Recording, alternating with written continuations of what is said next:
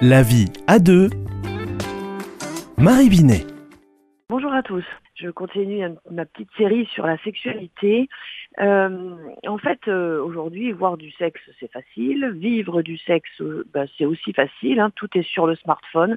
Il suffit d'une application ou d'une recherche sur Internet. Et le porno, bien sûr, se rajoute à cette connexion facilité.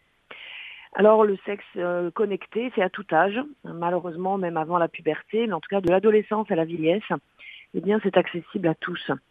Et qu'en est-il vraiment de la sexualité? Qu'en est-il vraiment euh, du sexe qui est finalement déconnecté de la réalité d'une relation? Une relation est riche, elle est complexe, et surtout lorsqu'il y a un sentiment amoureux.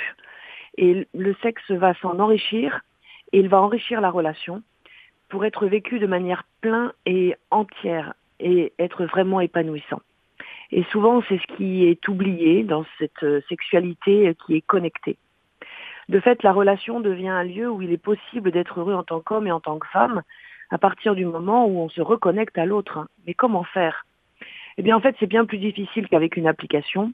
Aucun algorithme ne vous dira comment faire. C'est vous qui avez le logiciel il est en vous. C'est votre cerveau, c'est vos émotions, c'est la manière dont vous êtes fait en fait en tant qu'homme et en tant que femme. Et parler reste la meilleure voie. Une conversation des cœurs, une conversation bien sûr verbale, mais aussi une conversation des corps pour apprendre à s'apprivoiser et à aller l'un vers l'autre. Où se passe la sexualité aujourd'hui?